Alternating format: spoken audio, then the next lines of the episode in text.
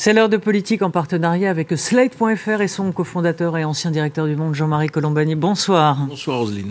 Alors que la rue gronde, alors que les syndicats sont organisés et unis comme jamais avec un calendrier, un cap, une stratégie pointue et une détermination de faire, le gouvernement pour l'instant reste de marbre et regarde vers le Parlement.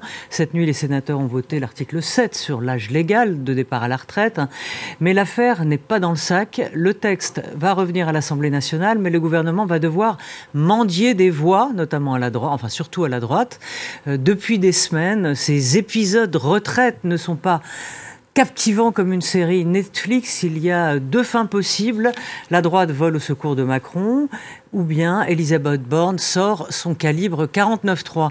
C'est là tout le suspense de notre série. Désolé, chers téléspectateurs, on va tout faire pour que l'ennui ne s'abatte pas sur cette émission à laquelle participe euh, Bruno Jeudi. Bonsoir à vous. Vous êtes Bonsoir journaliste politique. Catherine Tricot, directrice de la revue Regard. Bonsoir. Bonsoir Catherine et merci d'être là. Et Sébastien Le Foll, bonsoir. Bonsoir. Vous êtes ancien euh, directeur du Point, euh, éditorialiste au Télégramme, auteur de La fabrique du chef-d'œuvre aux éditions Perrin et le dernier en bande organisée aux éditions Albin Michel sur les anciens amis de euh, François Mitterrand. Alors, les débats ont été inhabituellement agité. Pardon, Jean-Marie? Non, non, je disais, ça promet les anciens amis de François Mitterrand. Bah oui. D'ailleurs, ah. dites-nous un mot. Ah ben j'ai enquêté, c'est pas une biographie classique, sur la plus vieille bande d'amis de Mitterrand, qui est cette euh, bande qui s'est constituée avant la Seconde Guerre mondiale, qu'il a rencontrée au collège et dans une pension mariste. Sa bande de droite, comme on pourrait la résumer, euh, et de voir comment elle, elle s'est fait la courte échelle, cette bande, jusqu'à 1981, qu'est-ce qu'elle a quelle a été son influence et elle a un destin si romanesque. D'accord. Et voilà, vous allez découvrir. Eh bien, on va, on va découvrir ça la semaine prochaine, hein, puisqu'il sort la semaine prochaine.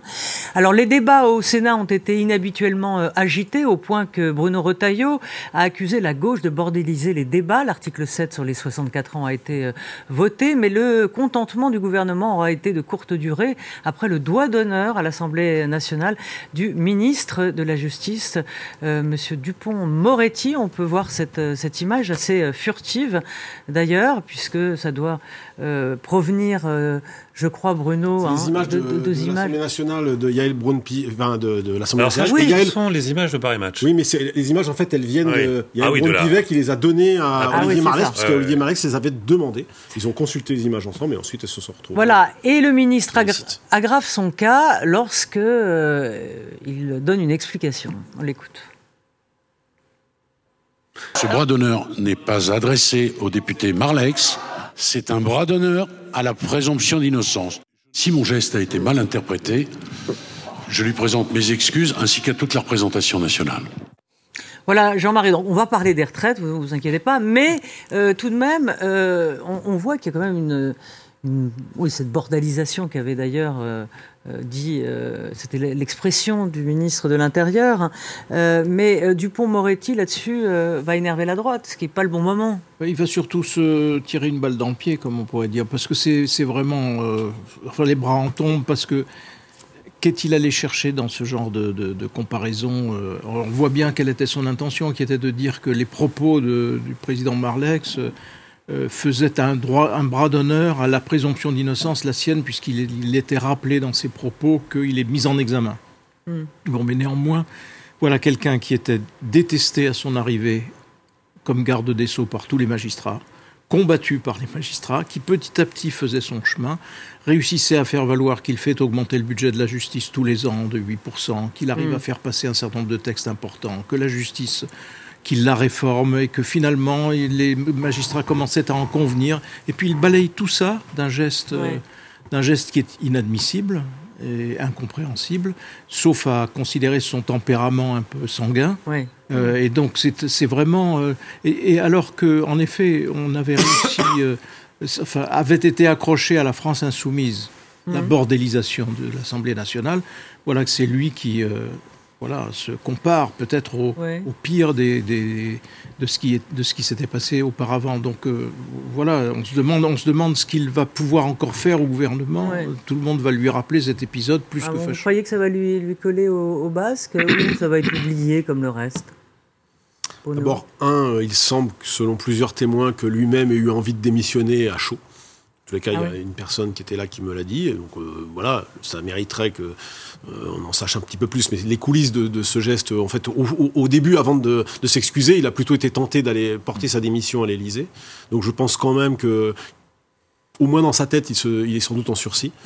Euh, après, sur, euh, sur les conséquences de, de son geste, euh, bah, vont être fâcheuses pour lui parce que ça va l'affaiblir dans, son, dans son secteur de la justice, ça va l'affaiblir mmh. politiquement dans l'hémicycle. Il était déjà souvent malmené dans ses interventions parce que c'est Éric Dupont-Moretti, il, a, mmh. il a pris la tunique de l'opposant numéro un à Marine Le Pen dans, dans l'hémicycle. C'est un choix qui, qui lui correspond. Et puis c'est aussi euh, c'est toujours l'éternelle difficulté des ministres de la société civile, hein, voilà, donc euh, qui euh, qui en plus est menacé par quand même un possible renvoi devant la Cour de justice de la République. Ça, ça doit aussi le mettre en difficulté déjà dans sa tête. il a eu aussi quelques petits soucis personnels avec son son fils. Donc de toute façon, c'est un craquage qui qui, qui s'explique aussi par le contexte aujourd'hui dans lequel est Éric Dupont-Moretti. Mais clairement, euh, l'exécutif se serait bien passé de cette, euh, de cette affaire en, plein charivari sur les retraites. Euh, Sébastien, est-ce que vous êtes d'accord avec Bruno sur le fait que, dans le fond, c'est vrai que les, la société civile a moins les codes Est-ce qu'un politique... ça, je ne crois pas. non. la société civile, il y, a, y, a, de nombreux personnages politiques qui sont comportés ainsi dans, dans l'histoire. C'est-à-dire que pas une question de professionnalisme ou d'amateurisme. Il y a un cas euh, particulier euh, du pont Moretti qui, effectivement, on voit bien, dès qu'il entend prononcer ce mot, euh, évoquer sa mise en examen, il il dans les brancards. Hein, et c'est un, un, un, écorché vif, il a ce tempérament qu'il ne maîtrise pas le fait qu'il soit vienne de la société civile peut, je crois pas, jouer un rôle important. Mmh. Après, on peut y voir aussi, il y a le cas du pont Moretti, mais il y a aussi, c'est aussi un peu un reflet de l'état de fébrilité, de nervosité mmh. du gouvernement, hein, de manière générale, qui, on voit bien, craque un peu euh, globalement. Enfin, c'est une attitude assez partagée. Oui, c'est du, c'est du, craquage, une, force, une sorte de confusion mentale de la part de tout le monde. La, la, violence appelle la violence, le bordel appelle le bordel. Dans le fond, allez, hop, euh, tout le monde se lâche en fait. Oui, personne n'a craqué, personne n'a craqué. Tout le monde se souvient quand même du craquage, du pétage de plomb d'Olivier Dussopt à la fin de c'est enfin, du vote à l'Assemblée, enfin de, de l'examen à l'Assemblée. ça doit être dur, effectivement. Il y quelques circonstances atténuantes. Non, non, mais bien sûr. Non, non, non, mais je dis pas. Mais ce que je veux dire, non, non, mais moi, je, je, rejoins ce que vous disiez, c'est-à-dire qu'en fait, là, il y a quand même un niveau de tension euh, dans euh, l'espace politique autour de cette affaire de, la réforme des retraites, on croirait franchement qu'on est en train de jouer quelque chose de tout à fait, tout à fait essentiel, fondamental et urgent, ce qui est très discutable. Alors on monte, on monte, on monte la pression, et puis euh, et puis on a cette la Nupes qui est traitée d'extrême gauche, et puis le gouvernement qui s'affronte avec avec la Nupes, et puis pendant ce temps-là, ben, Marine Le Pen, elle est calme sur, euh, enfin, sereine. Et c'est ça que je trouve extrêmement problématique. C'est hein. qu'il était, son travail commençait à produire, même les syndicats euh, de magistrats euh, revoyaient petit à petit leur jugement sur lui. les renforts arrivent dans les tribunaux, l'augmentation, trois années de C'est vrai que la, sa situation de garde des Sceaux mise en examen quand même pose un problème. Enfin, c'est évident que... Vous pouvez aussi dire que sa mise en examen posait problème, parce qu'il faut voir ce qui lui était reproché. C'est d'avoir été supposé, étant garde des Sceaux, poursuivre d'une vindicte quelconque des magistrats auxquels il s'était affronté quand il était avocat. Franchement, c'est tiré par les cheveux. Peut-être que c'est tiré par les cheveux, mais euh, c'est un fait. Il est mis en examen et il a, il a l'ascendant sur ceux qui doivent le juger. Donc là, il y a, il y a quand même une question qui, est, très qui est, quand même très problématique. Ce qui est très dommageable, c'est ce que disait évoquait Bruno tout à l'heure. Il a, il a pris la tunique du premier opposant à Marine Le Pen. Et donc, dans, à l'Assemblée, il, il, se comporte comme précisément les élus de Marine Le Pen évitent de se comporter. il l'a mis en valeur par défaut, par euh, différence. C'est vraiment le cas de figure catastrophique euh, total. Bon. Mm. Euh, ceci dit, l'intersyndicale a envoyé une lettre à Emmanuel Macron pour être reçu en urgence. le président doit opter, selon vous, pour quelle stratégie Les recevoir ou ou faire le mort On a déjà une petite réponse. De toute façon, Olivier Véran, euh, mercredi au Conseil euh, des ministres, a indiqué que si euh, le, président avait déjà reçu une partie des syndicats en amont de la préparation du steak, sauf la CGT qui l'avait boycotté à l'époque, mais que l'adresse qu'il fallait plutôt, l'adresse à laquelle il fallait adresser la, demande de l'intersyndicale, c'était plutôt l'hôtel Matignon avec Elisabeth Borne, voire le ministère du Travail avec Olivier Dussopt. Donc on a déjà un peu la réponse. Je crois quand même que le président sera obligé de répondre à ce courrier, parce que dans ce courrier, il est quand même dit au moins une chose, euh, c'est le risque de... Le, risque de situation, ils parlent, ils évoquent une situation explosive en cas, en cas de non-réponse. Parce qu'au fond, l'intersyndicale, depuis le début, est partagé en deux. Il y a ceux qui pensent qu'il faut aller vers des actions plus violentes, coups de poing, pour pouvoir obtenir mmh. le retrait. Et puis il y a ceux qui pensent qu'il faut rester sur une ligne, celle qui est aujourd'hui la ligne intersyndicale, celle de Berger, et aussi celle de Philippe Martinez, euh, de, euh, bah, de protester, d'être de, de, dans un mouvement social, j'allais dire classique. Euh, mais, mais, mais la colère déborde. La colère déborde. Je pense que c'est ça qu'ils veulent mettre, c'est que la colère déborde et que beaucoup disent qu'ils vont pas pouvoir contenir. Euh, Donc c'est pas au sein de l'intersyndicale. Non, mais Bruno, c'est pas dans l'intersyndicale qu'il y a ce problème. Il n'y a pas de syndicat. Moi, j'entends, des responsables syndicaux, euh, Catherine, notamment de fédérations, de fédérations qui eux sont pour des actions beaucoup plus, beaucoup plus violentes. C'est relativement marginal. L'intersyndicale. c'est marginal. L'énergie. Ce sont des grosses fédérations qui ont d'ailleurs été désavouées par Philippe Martinez. L'intersyndicale dans l'intersyndicale. Mettre l'économie à genoux, ça n'a pas été repris par l'intersyndicale. On va écouter Il y a une unité dans l'intersyndicale. On va écouter Philippe Martinez, hein, donc le patron de la CGT. On attend de lui président de tous les Français. C'est comme ça qu'on dit. Quand il y a des millions de personnes qui sont euh, dans la rue, euh, des millions de personnes qui sont en grève, 91% mm. de ceux qui travaillent qui disent cette réforme, on n'en veut pas. Qu'est-ce qu'on fait? Quel est le rôle du président de la République de, jeter de l'huile sur le feu ou de calmer le jeu et de dire Oula, bon, on va regarder, peut-être que je me suis trompé. C'est ça la question. C'est cette question qu'on lui pose. Oui, mais la question, il ne va pas y répondre. Non, mais c'est une bataille d'opinion, je veux dire. toute l'obsession des syndicats, c'est de garder le contact avec l'opinion et de garder l'approbation, un niveau d'approbation fort de l'opinion. Donc on sait très bien qu'est-ce qu'ils vont aller demander à l'Élysée. Ils vont demander le, retrait, du texte. Donc Emmanuel Macron, à ce stade de la compétition, si j'ose dire, ne peut pas concéder le retrait du texte. Donc c'est une posture qui est faite pour dire aux, Français, vous voyez, nous on aura tout essayé parce qu'on est de bonne volonté. Et quant à l'idée de mettre le feu aux poudres, comme ça, ça a été dit, mettre le feu aux poudres, on nous le disait avant mmh. la, loi elle-même. Et quand on a annoncé les 64 ans plutôt que 65 ans, euh, on a quand même mis le feu aux poudres, on a déclenché la grève et ainsi de suite. Donc euh, je ne vois pas ce que aujourd'hui, aujourd'hui, Emmanuel Macron pourrait faire, sinon les recevoir pour dire d'accord, j'ai compris, je retire le texte. Non, ça n'est pas possible. Donc euh, voilà, il faut regarder ça comme une posture à l'intérieur d'un conflit qui est voilà. mais cela dit, c'est ils sont manifestement à la recherche, l'intersyndicale est à la recherche d'une bonne raison de continuer, parce que le vote va avoir lieu. Alors je ne sais pas dans quelles conditions mais il y aura un vote, peut-être pas avec le 49-3, mais alors si c'était le 49-3, ce sera une bénédiction pour ceux qui cherchent justement à, remettre du, charbon dans la machine. Un vote, un vote, ce serait plutôt une, victoire pour, euh, oui, ce Serait, ce serait une victoire pour l'exécutif, mais, mais, cela dit, la question sera posée de savoir ce que fera la CFDT. Euh, Est-ce que la CFDT, la CFDT, que la CFDT, on a une idée. Le 49.3 pour la CFDT, ce sera, ce sera un, cas. un casus belli. Euh, mais on est face, effectivement, là, à deux déterminations très fortes et beau, mais ils je crois aussi, à, perdre des plumes. Je crois aussi, Jean-Marie, qu'effectivement, les syndicats aujourd'hui attendent ce 49.3 parce que c'est le seul moyen de légitimer une, la poursuite et la, la, euh, après, euh, je pense que là, ils sont au bout d'une logique parce que euh, le pays n'a pas été à l'arrêt. Hein. donc c'est quand même globalement un échec. Il y a eu du monde. La mobilisation est maintenue. C'est maintenu a été très forte. Et donc, oui, mais la le pays n'a pas été... En revanche, on va dans une autre phase où là, on voit ici et là des empêchements, des blocages qui, qui vont maintenant se retourner. Les, les premières victimes, ça va être les Français là, l'opinion risque. Bah, c'était déjà le cas pour les Français qui pouvaient pas prendre les transports. Euh, oui, mais mardi, euh, c'était quand même pas simple de prendre les transports. Une journée ou deux de gare entre dans une phase beaucoup plus violente, plus dure. Non, mais je pense que les, syndicats, les syndicats sont quand même d'abord confrontés devant à deux choses. C'est qu'il y a une partie de la base qui est très remontée et très radicalisée et qui ne, et, ne tiendront pas comme ça. Surtout si Pas comme toujours. On se souvient, on se souvient par exemple de la grève surprise des, des aiguilleurs du ciel. C'est-à-dire qu'on est quand même dans un foyer. Or là, en plus, il y a une illégitimité reconnue par tous de cette réforme qui passe comme ça, alors que toute les travailleurs, les salariés, ceux qui sont en, situation de travail aujourd'hui sont contre cette réforme à 91, 92%. Mais ce n'est pas et, et l'autre chose, mais non, mais, la, notion d'illégitimité. Non, mais moi, on en a déjà. Je la récuse. Oui, oui, vous la récusez, mais moi, ce que je pense, c'est qu'il faut, il faut. Je non, on à la démocratie parlementaire. oui, mais donc ça se joue au Parlement. Si les députés et les sénateurs le votent, c'est la loi. La démocratie française n'est pas que parlementaire. Bien sûr. Et parlementaire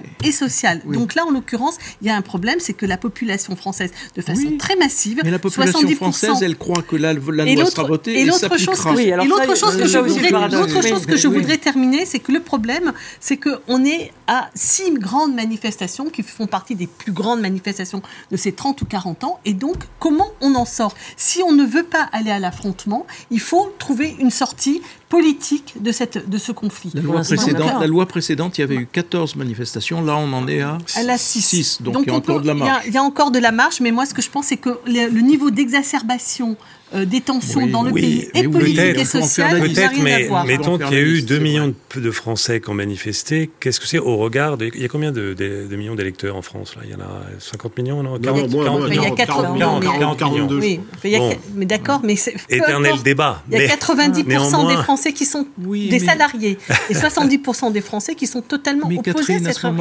Et ça, c'est grave. On peut pas s'engager dans ce, on peut pas s'engager sur ce terrain. Si on peut s'engager, on ne peut. Non, parce qu'à ce moment-là, vous mettez à bas toutes les, tout un certain nombre de réformes, y compris la peine de mort, qui sont contre l'opinion reste majoritaire. Mais si, non, non, je, non, non, je, non, non, je regrette. un Parlement, il y a des élections, un Parlement, des gens sont pas d'accord. Euh, et la sanction, et la sanction, on parlait, vous n'êtes pas content. On parlait de Mitterrand tout à l'heure, mais en 81, 82, il a fait des réformes beaucoup plus euh, je dirais, révolutionnaire, hein, sur tous les points de vue, oh, euh, en ayant été élu. Euh, Avec, il y avait plutôt le soutien quand même, en l'occurrence. Oui, mais quand il fait 65 à 70 il, a commencé par. Il a commencé par. Quel prix Quel prix Quel est le prix politique Quel est le prix politique que va payer la France de cet entêtement On lui a pas dit qu'elle était légitime à l'époque. Non, non, mais quel est le prix Elle va surtout, elle va surtout probablement sauver au moins pour quelques années le système par répartition. Mais non, mais pas Pour quelques années, parce que cette réforme par ailleurs, cette réforme par ailleurs, elle est en train de prendre une pente assez dangereuse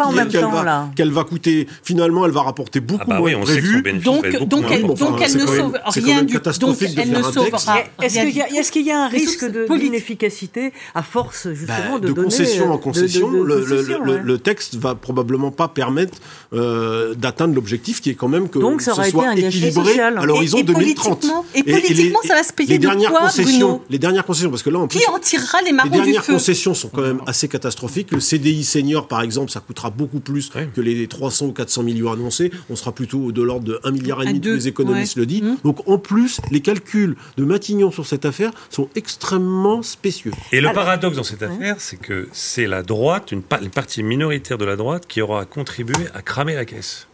Donc, ce, qui, ce qui est assez bah, amusant dans cette Sébastien, Moi, Sébastien, je dirais, je dirais, plutôt que la droite est en train de sauver la réforme parce que s'il n'y avait pas Gérard Larcher, oui. je pense qu'Emmanuel Macron Alors justement, et il, a, il pourrait l'oublier tout de suite. C'est Gérard Larcher qui va sauver oui. Macron, qui l'eût cru en 2017. Exactement. Donc Emmanuel Macron se tourne vers le, le vieux monde en quelque sorte. Ah ouais, exactement. Et, et, et, je souscris à votre à votre formule. Et, là, ils sont ils en sont à mendier des voix, ah oui, à compter tous les jours. C'est assez piteux. Mais non, mais attends, ah si. attendez, attends. C'est comme ça, mais, tant, mieux, tant mieux, parce que moi je pense qu'il faut la faire la réforme. Il y, a, y a deux, il y, a plusieurs choses, mais c'est pas, on y reviendra peut-être, mais euh, je veux dire, il y a, on est là dans les affres de la majorité dite relative, oui. et personne en France ne sait comment euh, gouverner une république qui redevient parlementaire parce qu'il y a une majorité relative et ça vous oblige à négocier au Parlement constamment. Il y a eu un précédent, c'est Michel Rocard.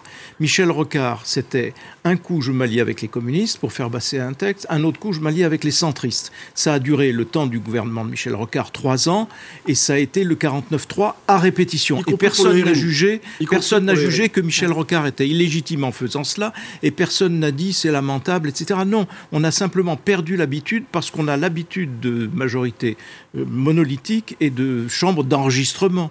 Donc d'une certaine façon, tout le monde tâtonne, euh, les uns avec des excès, c'est la France insoumise, les autres avec beaucoup de, j'allais dire, de pas souvent d'intelligence, c'est les gens du Front National, il faut bien le reconnaître. Ou des duplicités peut-être aussi. bien, sûr, personne n'est dupe non plus. Personne n'est dupe non plus, mais on raconte bien sûr sur le retour aux 60 mais bien sûr, mais on est là dans ces affres-là et, il n'a pas, il n'est pas anormal pour un gouvernement d'aller chercher des voix ailleurs. Simplement là, hmm. comme c'est un mouvement important et une réforme importante, en effet, ça aura des suites. Si le texte passe, ce sera en effet la victoire du, de l'exécutif, mais si le texte passe, ce sera aussi une alliance à droite en bonne et due forme, Alors, et probablement, probablement un nouveau chef de gouvernement à droite. Alors, ce qui est, vous dites, c'est pas choquant que d'aller chercher des, voix, euh, d'autres l'ont fait, hein, bien évidemment. Mais c'est la règle imposée par les Français, la majorité relative. Mais euh, ce qui est assez incompréhensible, c'est euh, l'attitude de, la droite. Il y a une espèce de schisme en fait à droite avec à l'Assemblée. À l'Assemblée, il y a au Sénat. Il y a deux catégories de LR. il y a les LR qui sont pour la réforme et qui sont cohérents avec leur choix antérieur. Et puis il y a les LR. Pardon, mais c'est aussi un schisme à l'intérieur de l'électorat LR. L'électorat LR n'est pas homogène sur cette réforme. Parce que, excusez-moi, mais quand même, le, la, réforme portée à 65 ans, quand elle n'était pas à 67 par la droite LR, à l'élection présidentielle a fait 4,75%. Ça veut dire que sur cette base politique-là, la droite, il y a mieux, il y a Emmanuel Macron et la droite n'a aucun espace.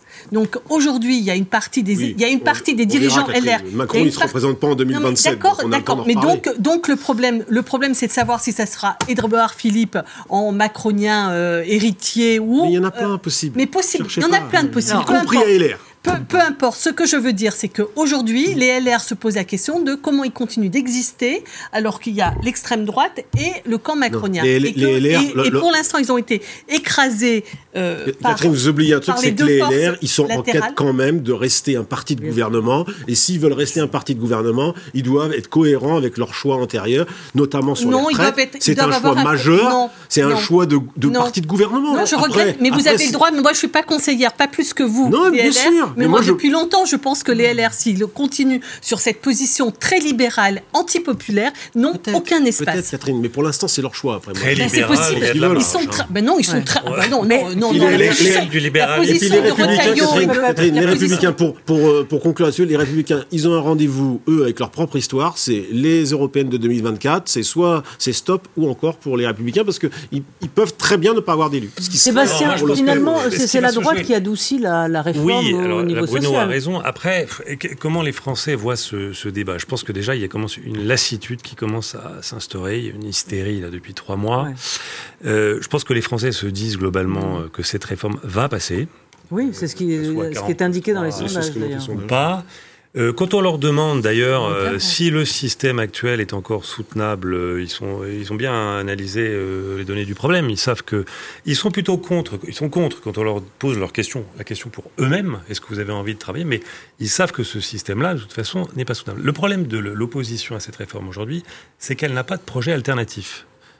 ça pèse énormément aussi. Donc ça, ça, crée un vide terrible. C'est que aujourd'hui, finalement, quelle est l'alternative? C'est contentons-nous de, ce que nous avons aujourd'hui On sait très bien qu'on va dans le mur avec ce système. L'absence même de projets alternatifs proposés notamment par une gauche euh, de gouvernement pèse énormément aussi sur, ce, sur cette situation euh, politique et, et crée un déséquilibre, je crois, et un appel d'air pour Marine Le Pen. Pas plus que je ne suis conseillère euh, des Républicains, je ne suis totalement conseillère.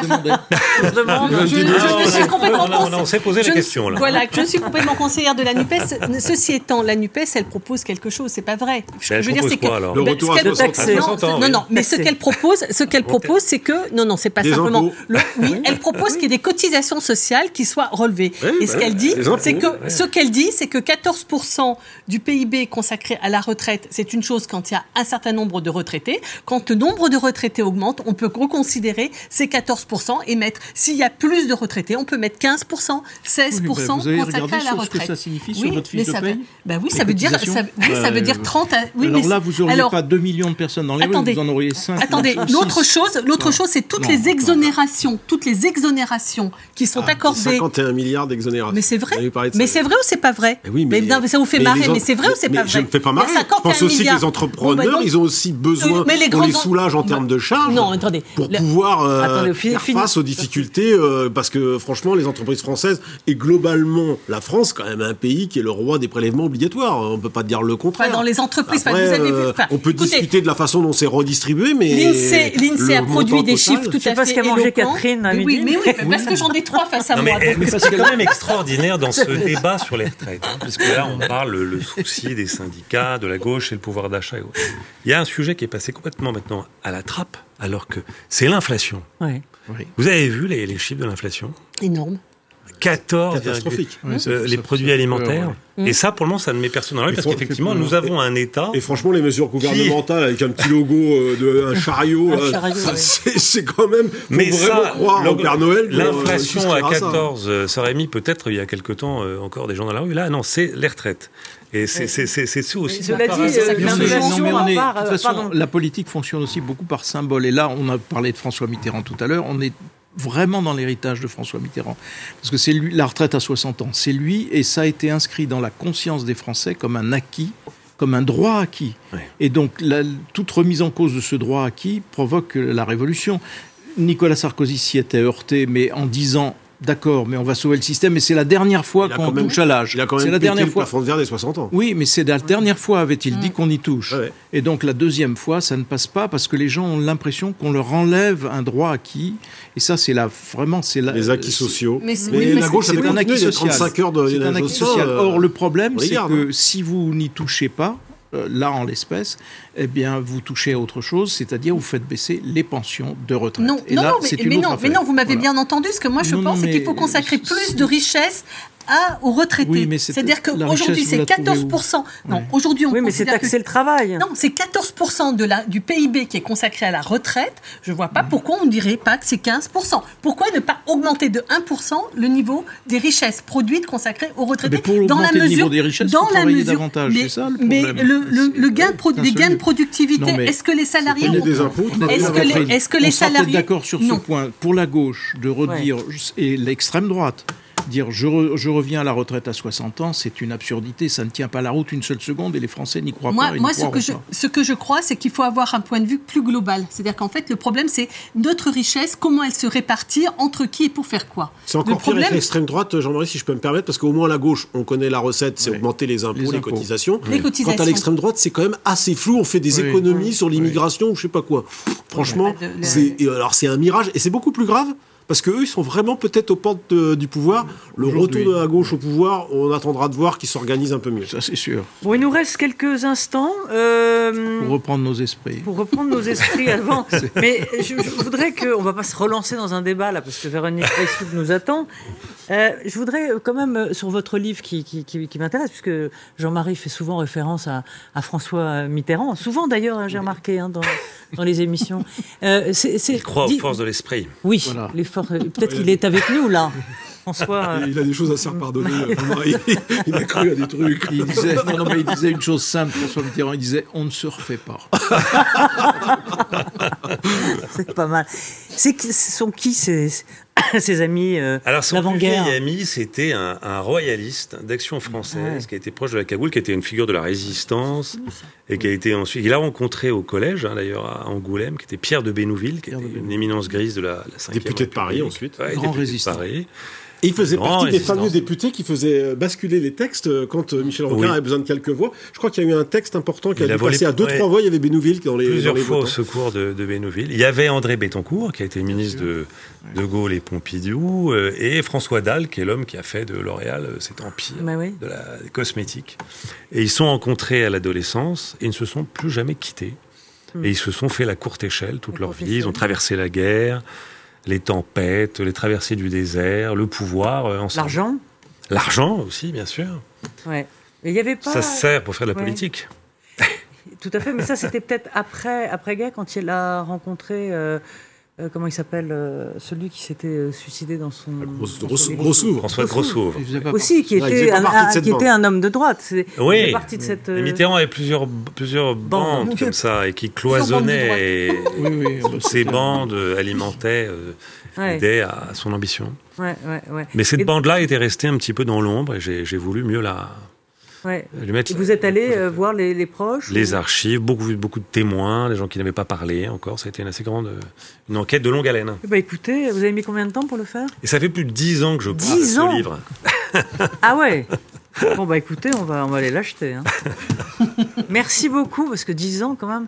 Euh, on attend Véronique Reissoult pour la chronique, la politique sur les réseaux.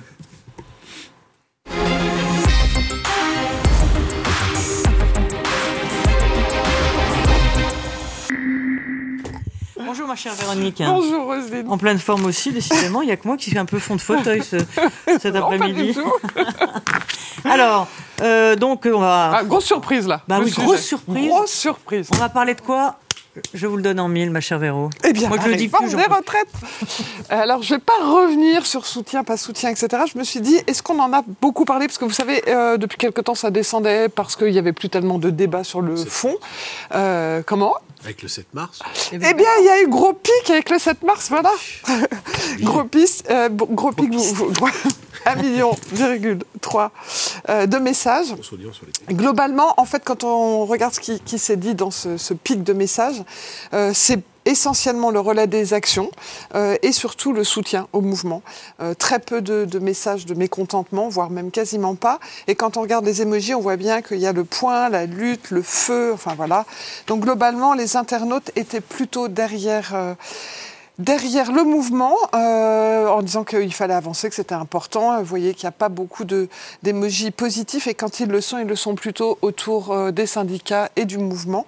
Mais ce qui était surtout notable, c'était que en fait les manifestations étaient attendues, les grèves un peu moins. Et dans les commentaires qu'on pouvait lire dans les médias, il y avait beaucoup de sujets autour des grèves, mais les Français, leur sujet n'était pas les grèves, mais plus ce que l'on voit là, c'est-à-dire une envie de manifestation partout en région. C'est ça qui était important pour eux. Et d'ailleurs Parfois dans des euh, petits, des petits villages. Euh, eh bien, quand on regarde, euh, là, j'ai pris ce, ce, tweet qui reprenait. voilà, qui listait des endroits à Verdun, à Mende, à, Mende, à Arras, à Dole, à Agen, enfin bref, en, essayant de lister pour montrer que oui, à la proportion de la taille de chacune des villes, il y avait du monde. Ça réjouissait effectivement les internautes. Et vous avez des images, alors je vous ai fait un kaléidoscope, donc on verra pas forcément tout ce qui est écrit, mais globalement, tout le monde partageait des images pour montrer que oui, il y avait beaucoup de gens sur le terrain, les gens s'en réjouissaient. Euh, bien souvent, les slogans étaient plus autour de l'inflation, autour des services publics. En fait, les manifestations n'étaient pas que sur la réforme des retraites. D'abord parce que beaucoup de Français pensent que quoi qu'il arrive, cette réforme va passer. Euh, mais ils trouvent important de pouvoir manifester là où ils sont. Ils ont envie d'être vus. Ça rappelle euh, certains sujets, sauf que c'est fait euh, sans violence, que ça leur semble extrêmement important, qu'ils n'ont pas envie de lâcher, qu'ils continuent à soutenir le mouvement, voire même qu'il y avait encore ce mois, cette, cette semaine des gens qui n'ont jamais manifesté et qui partageaient le fait qu'ils n'avaient jamais manifesté. C'est fascinant de voir dans certaines villes où systématiquement ils sont à la pointe. Laval, par exemple, depuis le début du mouvement, c'est systématiquement un habitant sur non, mais c'est vraiment important. Euh, Issu des villes moyennes. Et puis, il y a beaucoup de conversations de gens qui sont solidaires euh, entre eux pour euh, se transporter, pour dire ben, je ne suis pas très loin, mais je ne peux pas, je n'ai pas de voiture. Enfin, voilà. On voit que le seul point de crispation sur euh, le sujet des grèves, c'est le carburant, sans doute lié aussi au fait que quand on est en province, ben, c'est compliqué sans, sans voiture. mais globalement, le reste, ils sont prêts à soutenir beaucoup de choses. Ce qui leur semble vraiment important, c'est qu'on parle du fait qu'ils sont un peu partout et qu'ils trouvent que les médias ne parlent que de Paris ou trop de Paris et que la réalité, c'est leur vie quotidienne. Mais c'est un peu ce que disait Catherine tout à l'heure, c'est-à-dire que de ne pas entendre quand même toute cette, euh, cette France. Euh, euh, bah, des, villages, des, petites villes dont on ne parle pas souvent, c'est quand même, un moment, il faut peut-être euh, un peu tendre l'oreille. Hein. En tout cas, ils ne pas, comme ils pensent que la réforme va passer, euh, quand on regarde les messages, ils disent ben, on continuera euh, à montrer que nous sommes là. Et l'un des slogans qui sortait beaucoup ce week-end c'était l'inflation qui est le premier des sujets, et nous attendaient, alors pas forcément des petits chariots, mais en tout cas des solutions. Et puis euh, surtout, il parle beaucoup des services publics et euh, de la difficulté et de l'état des services publics. Ils entendent par la santé, la justice. Ça devient très gilet jaune à ce moment-là. C'était ce qu'on entendait pendant la. Et on voit ça monte. Alors on voit pas de gilet jaune parce que dès qu'il y a début de gilet jaune et voilà, c'est pas. parce que les gilets jaunes sont associés à la violence. Voilà. Euh, donc, et au milieu de, cette contestation, on a vu encore le sémillant. Euh, c'est beau. Le jeune Louis Boyard, euh, député de la France insoumise, qui il a été, euh, bah, il s'est fait remarquer d'une manière assez exceptionnelle. Alors, on va passer cette merveilleuse euh, vidéo TikTok pour rappeler à tout le monde, parce que tout le monde n'étant pas sur TikTok, pas que parce que c'est chinois, tout simplement parce que. On était resté à 9 millions, moi, euh, mardi ou lundi. Je sais pas Alors, on va voir après les chiffres. Donc, je vous laisse déjà la regarder pour que, que vous compreniez de quoi on parle. Bon, le 7 mars, on fait quoi? Non, ça c'est pas le sujet. Le 7 mars, toute la France sera bloquée contre la réforme des retraites. Et parce que cette réforme nous concerne nous aussi les jeunes, on s'attend à ce que tous les lycées et toutes les universités soient bloqués contre la réforme des retraites. C'est pourquoi on lance le hashtag Blocus Challenge. Postez vos plus belles photos de blocus de lycée et d'université. Parmi ces photos, on en tirera une au sort et l'équipe de bloqueurs sera invitée à visiter l'Assemblée nationale avec nous. Donc on se retrouve le mardi 7 mars pour mettre le pays à l'arrêt et participer au Blocus Challenge. On se retrouve mardi pour faire reculer Macron. Voilà, voilà, voilà. Alors, euh, on dirait, on dirait un challenge TikTok. Ben, voilà, c'est ça. il est totalement dans les codes TikTok. TikTokisation de la vie politique. Voilà, alors... Bah, il a l'âge, hein, il a 22 ans. Hein. Ah, pas seulement lui, Mélenchon est très bon sur le réseau Oui, non, mais enfin là, en l'occurrence, cette... Mais Mélenchon, il est très bon parce qu'il est lui-même. Là, je vais vous dire, si l'objectif c'était d'être vu, réussi. On regarde les volumes, 152 000 messages juste sur lui et son challenge, réussi. Mais 52,2% de messages négatif, donc on va dire que c'est pas du très bon buzz. Les seuls qui ont soutenu, c'est les militants et les membres de LFI, mais les jeunes à qui ça s'adressait n'ont pas du tout suivi son délire, loin de là même. Euh, vous avez eu plein de messages, alors c'est pas forcément quelqu'un de très jeune, mais c'était l'image. Beaucoup ont rappelé que, bah, en fait, on n'a pas tellement besoin d'un challenge pour aller à l'Assemblée nationale. En fait, vous allez rire, il suffit de s'inscrire. Euh, donc bon, déjà ça marchait pas trop. Le deuxième, euh, beaucoup ont, rappelé que bah, finalement euh, beaucoup de bruit et c'était vu comme une com, donc voilà. Et je vous ai pris le plus joli. 8 lycées bloqués à Paris hein, sur, voilà, voilà. sur 100. Donc on va dire que c'est quand même un, un bide. Voilà, c'est pour ça que je vous le prends parce que ça fait beaucoup de bruit. Et la réalité, si l'objectif c'était de mobiliser les jeunes, en fait, il euh, n'y a pas eu de photo. Vous, avez compris comment fonctionnait le challenge. Il fallait montrer ce que vous aviez détruit, tagué ou fait ou bloqué. En fait, il n'y avait pas de photos. Les seules photos qu'il y avait, c'était des photos qui étaient plutôt non pas pour le challenge, mais contre le challenge, comme celle qu'on a là, où euh, certains proposaient d'envoyer la facture à Monsieur Boyard sur les, facultés et, et, le fait qu'on ait abîmé et saccagé certaines salles. Donc en fait, dans un challenge, il faut que vous sachiez quand on lance un challenge de ce type-là, on aurait dû être noyé de photos. Et même avec peu de lycées, on aurait pu se dire, ceux qui y étaient avaient suivi le challenge. Ben non, gros bide. Gros bide. Sauf qu'en en fait, il y a quand même des gens qui sont invités dans le challenge et c'était peut-être pas ceux que M. Boyard attendait. Comme Mme Pécresse, ne croyez pas que ça soit une fixette, mais il se trouve que c'est encore Vous avez deux fixettes, c'est Val, et Pécresse. non, il se lâche à chaque fois. Donc là, elle s'est invitée dans le challenge, mais d'une façon évidemment pas avec les photos, puisqu'elle a proposé de, porter plainte. Enfin, elle a annoncé qu'elle allait porter plainte. Donc, l'affaire ne prenait pas. Et donc, M. Boyard s'est dit, mais je vais rebondir puisque j'ai euh, une TikTokeuse euh, enflammée qui s'est lancée dans le, dans le challenge. Et donc, il a essayé de plaisanter en détournant vilainement une image de Mme Pécresse et en la critiquant. Et là aussi, ben, dans le fond, ça n'a pas tellement pris. Donc, euh, si l'objectif c'était du bruit, bah c'est du bruit, c'est réussi. Si l'objectif il était de mobiliser, bah c'est pas forcément réussi. Et faire du TikTok et du bruit et du jeune, bah ça ne marche pas toujours. Il faut être sincère comme M. Mélenchon. Mais là, je pense qu'on est arrivé au maximum de ce que l'on peut faire avec TikTok et, des challenges. Il est un, petit peu, énervé, je crois, ses collègues de l'Assemblée nationale, et pas seulement ses mm. opposants, mais aussi dans son propre mm. camp, parce que pas mal interrogé de députés de la NUPES qui, globalement, hors micro, disaient... Euh, Mais il aurait réussi à mobiliser les jeunes, peut-être qu'on se serait dit, ah bah, c'est un mode de communication intéressant, mais il ne les a pas mobilisés, bien au contraire. c'est trop marqué politiquement aussi, c'est vraiment une émanation de la France insoumise. Pas seulement. les éléments de langage sont là, dans le texte. Pas seulement, ce que je pense, c'est que le problème, c'est qu'ils pensent qu'il suffit de faire TikTok et de dire retraite, et ça ne marche pas, parce que les jeunes ne peuvent pas être mobilisés sur une question de retraite. Ils ont d'autres revendications et d'autres préoccupations, notamment probablement environnementales. Le fait que c'est ça qui est... Non, mais ce qui était intéressant, c'était de voir qu'on lui répondait sur le fond et pas sur la forme chez les jeunes pour lui dire mais non, Il mais faut qu'il aille prendre des cours chez Greta Thunberg. Oui, je crois. Oui, en tout cas, elle, elle promet pas de gagner des choses que vous pouvez avoir facilement. merci, merci beaucoup à tous pour cette euh, merveilleuse éclairage. J'espère qu'on vous a pas ennuyé avec euh, nos retraites. Euh, non, c'était animé. Franchement, c'était animé. C'était bien, c'était bien. Je rappelle le titre de votre livre en bande organisée chez Albin Michel, Sébastien Le Foll. C'est sur donc les anciens amis de François Mitterrand. Personne n'a un livre en non Non. C'est en stock, mais pas encore sorti. Ah, donc ça... ah oui, sur les réseaux, on mm. attend celui de Véronique. Mm, mm, merci, merci à Flore Simon et à toute l'équipe technique. À très vite.